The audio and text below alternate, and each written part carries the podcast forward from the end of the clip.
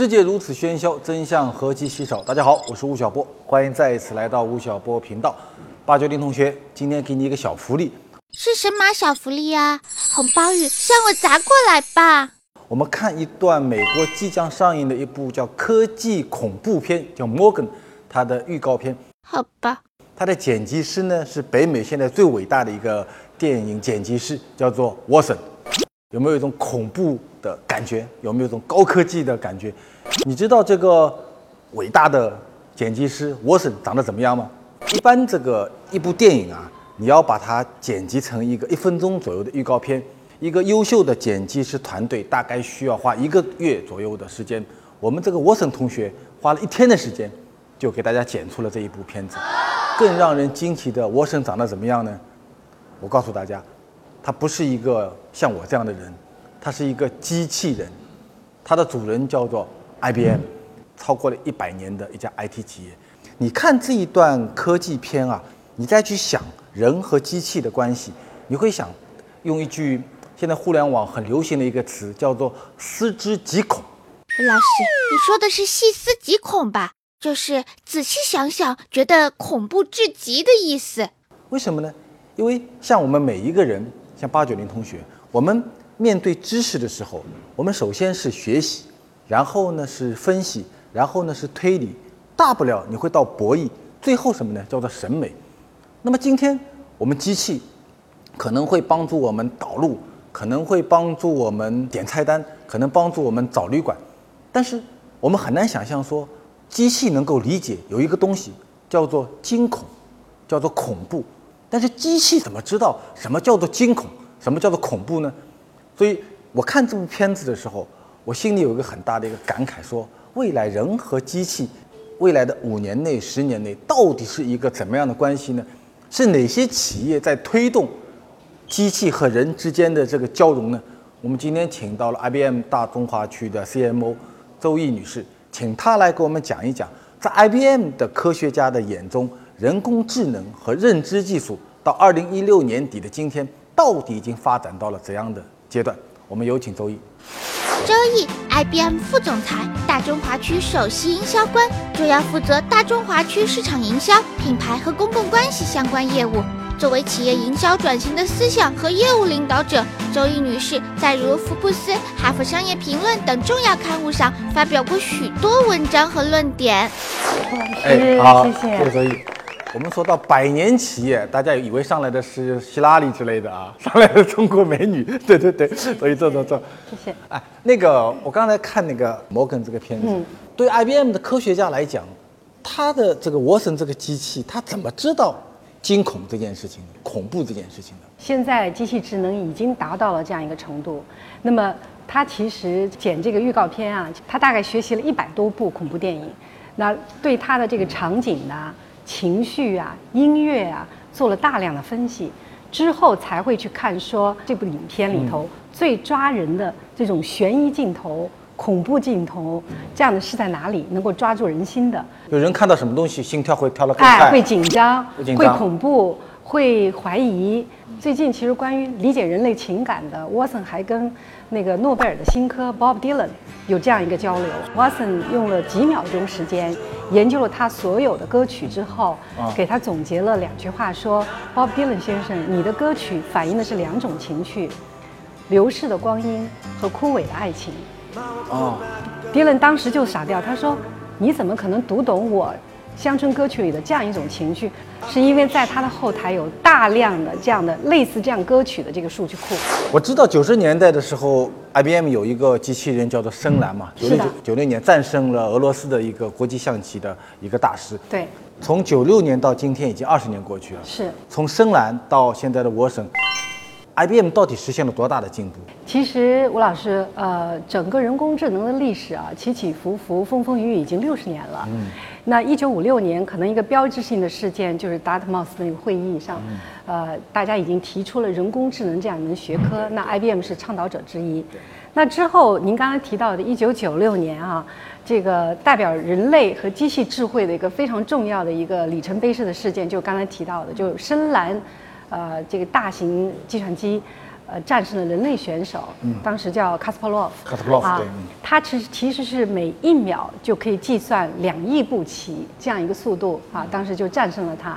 那实际上这个事件以后呢，IBM 在二零一一年的时候又参加了一档美国非常著名的智力竞赛游戏，叫 Jeopardy，是哥伦比亚广播公司的。那北美很轰动的一个一个真人秀节目。那么这次的特点是在于中间放了 Watson 这台机器，旁边两位是一轮一轮筛选下来的人类选手，到最后那场比赛，Watson 战胜了当时就是比分最高的两个人类选手。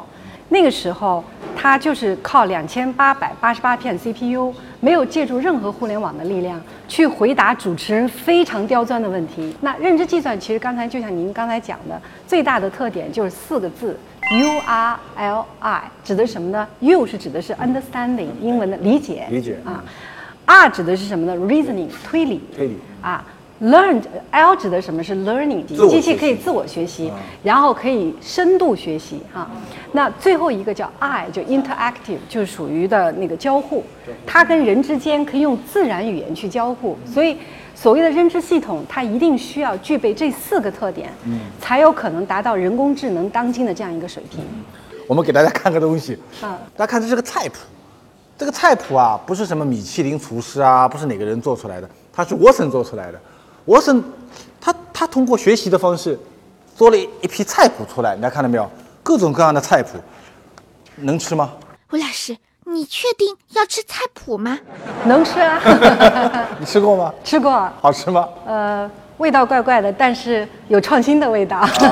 怎么做出这个菜谱来的？那实际 Watson 呢，实际上它是通过大量的这个对人类经典菜谱，大概有三万多个经典菜谱的研究，跟纽约的这个烹饪学院叫 ICE 学院，一帮非常著名的这个厨师哈、一起来共同创造了这个菜谱。这个菜谱其实是食材的研究、营养学的研究，最重要的一点，人类情绪的研究。因为你啊。吃饭的时候是有情绪的，比方我们设想一下，吴老师，我今天上了十三个小时的班，嗯。跟老板干了一架，嗯，一个单子也没签下来，情绪特别不好啊。回到冷冰冰的家，我说那我怎么办呢？我砸东西嘛快乐起来。除了砸东西，我第一件事打开电脑，嘿，Watson，我今天是这么一个心态啊，你能不能给我提个建议？今天晚上我应该吃什么样的菜？结果他可能会给我最后给我提出来的菜谱，让你会大跌眼镜。他说给我可能今天晚上你可以吃一个土豆牛肉加巧克力，啊、我可以给你调制一杯这个 Cosmo 的鸡尾酒，里面放了迷迭香，最后我给你一个苹果派，里面放了羊肉，听过吗，胡老师？这个苹果派里面放羊肉，啊，对对对。酒里面放迷迭香很啊，奇怪。我们其实做了这呃这个这个尝试，我们在几年前在北京做了一个这样的活动，这个活动叫品尝创新。嗯，大家都吃了类似于这样的饭，没有一个人觉得不好吃啊，觉得很好吃。他就你就意味着以后以后的厨师，以后的酒吧里的调酒师，只要长得养眼就够了，因为所有的知识我省都可以给他替代掉了，是吧？至少只要可以补充对，只要会交流就可以了。至少可以补充。最近听说你们还帮李宇春做了一件裙子啊，对对对对对，我特别想说这个裙子，啊，因为呃，为什么选李宇春不选什么选钟丽缇啊什么的？因为你知道，罗老师，李宇春不太穿裙子的，对吧？她那个打扮一直是蛮中性的，所以这次相当中性对对对对，这次让她穿上裙子，这个其实也是沃森的功劳啊。那我们就跟呃李宇春做了这么一个尝试，请中国一个非常年轻的设计师叫张慧珊，张惠山，就请他给李宇春设计一款叫认知裙子，什么意思呢？就是说，第一，这款裙子要借助 Watson 的力量，去网上搜集所有这么多年以来李宇春每一次在社会公开场合亮相，粉丝们对她的评价。就这块就是海量数据，上百万个 posts 要去分析。第二个呢，这个不够，因为所有的时尚设计衣服，大家都知道三个元素：廓形、材料、面料和颜色，就是三个元素。那这个是逃不掉的。于是，在所有的品牌当中，搜集海量的数据，根据廓形、颜色和面料，给它推荐了五十万张图片。五十万张，你说对于张慧来说还是不行啊，这太多了。太量了啊最后又把它精选了两千五百张图片，就在这当中最贴合李宇春性格、禀赋、名气、长相所有的就是神形方面的元素的两千五百张图片又提供给他，也还是沃森给。也是沃森给他推荐，到最后就变成实时了。那个设计师说：“那我觉得他应该设计一款什么样的腰带，上面什么样的配饰。”沃森马上就给他说：“哎，有这么一个几个建议，这就到个位数了，很简单的建议。最重要一点，这么一款时尚品牌的这个这个裙子设计出来，到最后穿在他身上，只用了一个一个礼拜的时间。最后那天晚上的评价，他是在所有明星当中造型最好的一个明星，呼声最高的一个明星。” 只要一个沃森就能解决所有的问题。就一个人只要了解自己的身体，了解自己的爱好，他就可以对沃森说：“我今天要出门，我心情不错，我要去见一个男朋友。”嗯，然后，呃，在哪个场合，嗯是吧？对对对今天是下雨的。嗯，然后数据就会出来，就会衣服就会出来。所以其实，吴老师，你刚刚谈到这个很重要，就是说，从某种意义上来说，它是一种所谓的亲密计算。亲密计算叫 intimate computing，它其实这个关系已经不再是说机器和科学家之间的一个交互，而更多使用者和机器之间的一个交互。也就是说，我今天衣食住行，我所有的需求我都可以讲给 Watson 听。嗯。我可以用自然语言跟他去交流，他立刻就能给我寻找到最贴合我的那一款。接下来一个故事可能是人很难做到的一件事情。我觉得这里面就真的是跟人类生命有关，跟一个行业的质变飞跃有关的一个故事了。这个故事其实听起来是蛮感人的哈。呃，东京呃东京大学医学院呢，它其实是在研究白血病方面是世界权威性的一个医疗机构。嗯，他们前不久收留了一位六十六岁的这个白血病的女性患者。嗯，那呃全东京这个呃医学院的这个白血病专家呢，竭诚所有的力量去想去挽救他的生命，但是呢，所有的治疗方案全部失败。但是所有的专家心目当中都知道有一件事，如果能做到，其实是有办法的。也就是说，要去研究它癌细胞里面的这个活性突突变基因基嗯基因突变。哎，但是如果要要知道这个基因突变点在哪里，必须要研究两千万份医学文献。两千万份，两千万份医学文献是什么一个概念？我们如果摞起来，四千多米高。四千米什么概念呢？同学们，上海的金茂大厦四百米，你要想一想，就是 就是十座金茂大厦垒起来的文件，兄弟，你把它看完。病人等不到这一天。后来这个医学院的教授们说，那咱们就死马当活马医嘛，把沃森请来，看看他有什么办请沃森来。看这些文件。沃森在十分钟内就把这两千万份的医学文献全部读完了。十分钟看完了。在这个两千份的医学文献的消化过程当中，他找到了这个这个病人突发这个基因突变的这个点，所以大家如获至宝，立刻就采取相应的治疗措施。现在这个病人在康复当中，那我就问你一个问题，就是说这个沃森之前有医学知识吗？它一定是要有知识积累的一个过程，因为 Watson 本身它是一个呃，就是一个认知计算的一个平台，它是一个 IT 的一个大平台。但是它进入到专业领域，比如说我们刚才说的这个食品哈，呃，将来还有法律、这个医疗、金融这些领域当中，它一定要跟这个这个行业的专家要不断的交互。在东京大学之前，其实呃，Watson 已经在美国 MSK 就是最有名的这个癌症这个治疗中心，已经跟跟着这些专家已经跟了很长时间了。你刚才讲，我就在想，有两个行业又不见了。第一个行业呢是赌博行业，博彩是博弈嘛，赌赌大小，赌二十四点，赌梭哈，那人怎么赌得过沃森呢？所以这个拉斯维加斯、澳门以后经济发展重新五年规划重新做过了。还有一个行业，其实也我估计也会挂掉，就是理财公司、证券公司、基金公司。嗯。而他们的东西，也就是在过去的历史数据上面画几张表格，最终告诉你说这个股票可以买，这个基金可以买。那如果做沃森的话，那还有这些基金公司、证券公司、银行干什么呢？它可以是不是可以替代了？它是一个人类智能的一个加速器，它反过来最后还是要帮到人类智能的不断的发展，而人本身他发明了这个人工智能是为了服务于自己。那刚才我们提到的医生，医生如何从一个小白变成一个专家，而又从一个专家变成一个大咖，基本就是一个熬年头的。二十年、三十年，而现在这个这个过程，我认为是加速了很多年轻的医生想从小白变成专家啊，专家变成大咖这个梦想的一个加速的一个过程。浙江那个宁波就有三位这样的主治医，其实都非常年轻，就大概二三十岁，到北京我们的研究院去讲了一个六十岁的胰腺癌病人如何他们就借助这个整套的认这个认知系统去给他诊断呃协助诊断协助治疗，那种自信就是因为在这个过程当中他们善用科技，所以我其实那天我看到这三个人在讲解的时候，我特别感动，我觉得就是说哎这个其实是对一个行业的一个颠覆。那咱们再讲讲这个你们的沃森的这个小恐龙，哎。它是 Cognitor，就是认知认知玩具。它是个什么东西呢？如果你有个孩子，然后孩子跟他对话以后，我喜欢听什么歌？我看到妈妈会笑。然后我晚上睡觉的时候喜欢听什么音乐？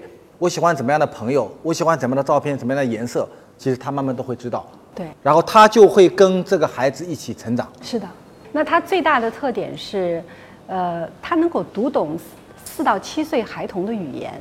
去深入他的内心世界，去了了解他，然后成为他一个一个专属的一个成长的伙伴。那么基本上我们都知道，孩子这个在这个年龄段，有时候发问出来的很多问题，让家长特别挠头。妈妈，我从哪里来的？为什么我要叫你妈妈？孩子去问他这些问题的时候，他很快在他庞大的后面的知识平台上去寻找一个孩子能听得懂的一个答案。而且在这当中寓教于乐，把应该传授给他的天文知识、地理知识、人与人之间的这种关系的知识，就以一个孩子的语言就传递给孩子。所以呢，这个孩子跟他的交流就变得就是孩子和孩子之间的交流，而只是这个孩子是非常聪明的一个孩子，他有庞大的一个一个智慧平台在后面可以提供这样的数据给他。但是我就在想，我们说人脑大概我查了一下数据，说最乐观说。我们每个人活到死的时候，我们对自己的大脑的开发大概在百分之十左右。嗯，还有最低的大概是千分之二，认为。嗯。那么库茨韦尔写过一本书，叫做《起点临近》嘛，他认为说类人脑在二零二三年会出现。那你回过头来想，人工智能认知技术像贵公司这么不断的搞下去的话，到我们孩子十八岁的时候，他也十八岁了。那他十八岁以后就出现两个情况啊，第一个情况是他其实拷贝了我们的孩子，就我们孩子所有的情绪、所有的知识他都有了，嗯，所以他就变成我们的另外一个孩子了，嗯，但这个这个孩子比我们的孩子可能还要聪明，因为他背后有庞大的一个数据库，所以到十八岁的人和十八岁的 Dino 的时候，谁更应该存在下去？其实不应该说是机器去替代人去思考、去工作、去生存，而是说机器如何帮助人更好的思考。更好的工作，此 AI 非彼 AI 啊！就我们刚才讲的，现在讲的人工智能叫 artificial intelligence，对吗？它是 AI。我们一直谈的就是说一个增强型智能这个概念。实际这样的好莱坞电影已经很多了，对吗？呃，我觉得斯皮斯皮尔伯格也拍过类似于这样的电影，就取了一个很直白的名字，就叫人工智能。人们对于这样一个畅想，甚至这样一个恐惧，已经存在很多年了。但吴老师，你看现今的社会，就是说我们还都存在着，我们还是在主宰着这个世界。我们还是在不断的去教机器变得更加智慧，来帮我们变得更加智慧。所以，它是一定要人带着它一块儿往前走。所以我们叫人机交互，人机同行。IBM 用的这个 AI 的词叫增强型智能 （Augmented Intelligence），不是 Artificial Intelligence 啊，所以它是增强型，不断的增强，不断的增强，然后帮助人类再达到一个智慧的巅峰。哎，我们最后聊一聊，就是 IBM 现在的这些 Watson 这个技术，其实你看，在美国，我们看到它在旅游行业、在婴儿教育行业、在法律行业、在医学行业，呃，包括在烹饪行业，都开始在应用了。是。那么在未来，咱们公司在中国地区，中国是那么大的一个消费市场，在应用层面上，现在有哪些举措在做的？今年最大的一个做的事情，就是跟杭州认知这家就是软件公司进行了这样一个合作。因为这家软件公司的这些科学家们非常有热情，他们有很好的技术，也很好的应用开发的这种能力。那但他缺的是这个认知系统，所以我们先跟他签约，转又跟。二十一家肿瘤医院签约，这些很多医院并不是国内的很大的三甲医院，很多都是比如说二三线城市的这样一些医院。嗯，所以这个意义是在于说，第一，从医院从医人员来说，能够加速他变成专家的这个可能；第二，更多的受惠的是普罗大众。就人们如果有了这样一个增强型智慧助力的这样一个一个诊断，那么缩短了很多时间，贻误病情的这种情况就会大大的缩小。另外一个就是说，能够让很多看不到专家，这辈子都想不起能够在北京挂个四十八小时号都挂不到专家的这些病人，能够有机会跟我们的青年医生进行交流和互动，最后能够提出这样的一个诊治的及时的诊治的方案。可能医疗教育会是最大的两个入口，对对对，能够改变这个行业的整个一个格局的。是的，是的。所以，比如说那个教育这块呢，我们在美国不是跟那个芝麻街嘛，就是我们的小孩都是什么往看大大鸟啊、西摩啊，还记得吗？小的时候，我那个儿子一天到晚就是沉溺在这里头。芝麻街这样一个教育机构，它已经积攒了四十五年，呃，对这些孩子的教育的这样一些经验，但是。还是茫然的，因为它并没有这种专属定制的这种教育方案，所以现在 IBM 也在用这套认知系统跟芝麻街去合作，去开发一套能够辅辅佐孩子在这个成长过程当中，就刚才讲的寓教于乐、定制的专属的这样一种成长方案。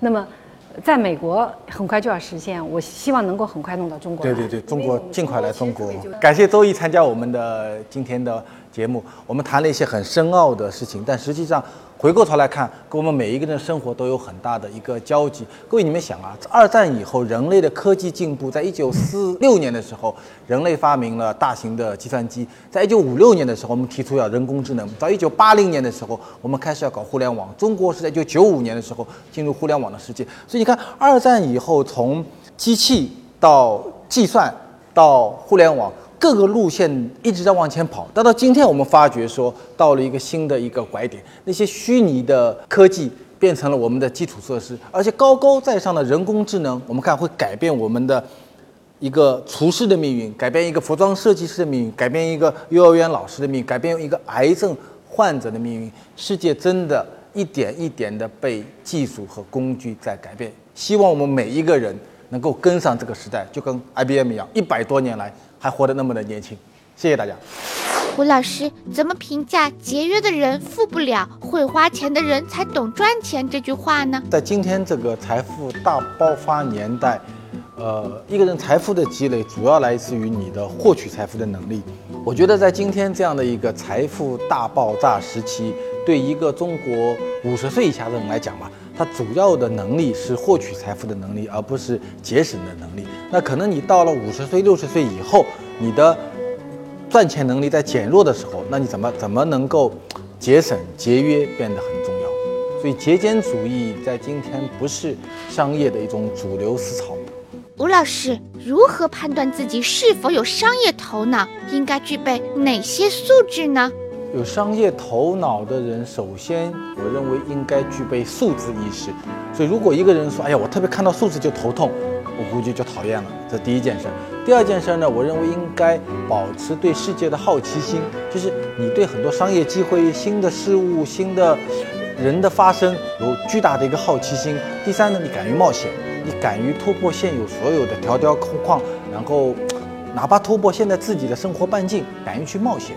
所以，数字、商业的好奇心和冒险精神，这三条可以衡量你是不是能够成为一个商业上的成功者。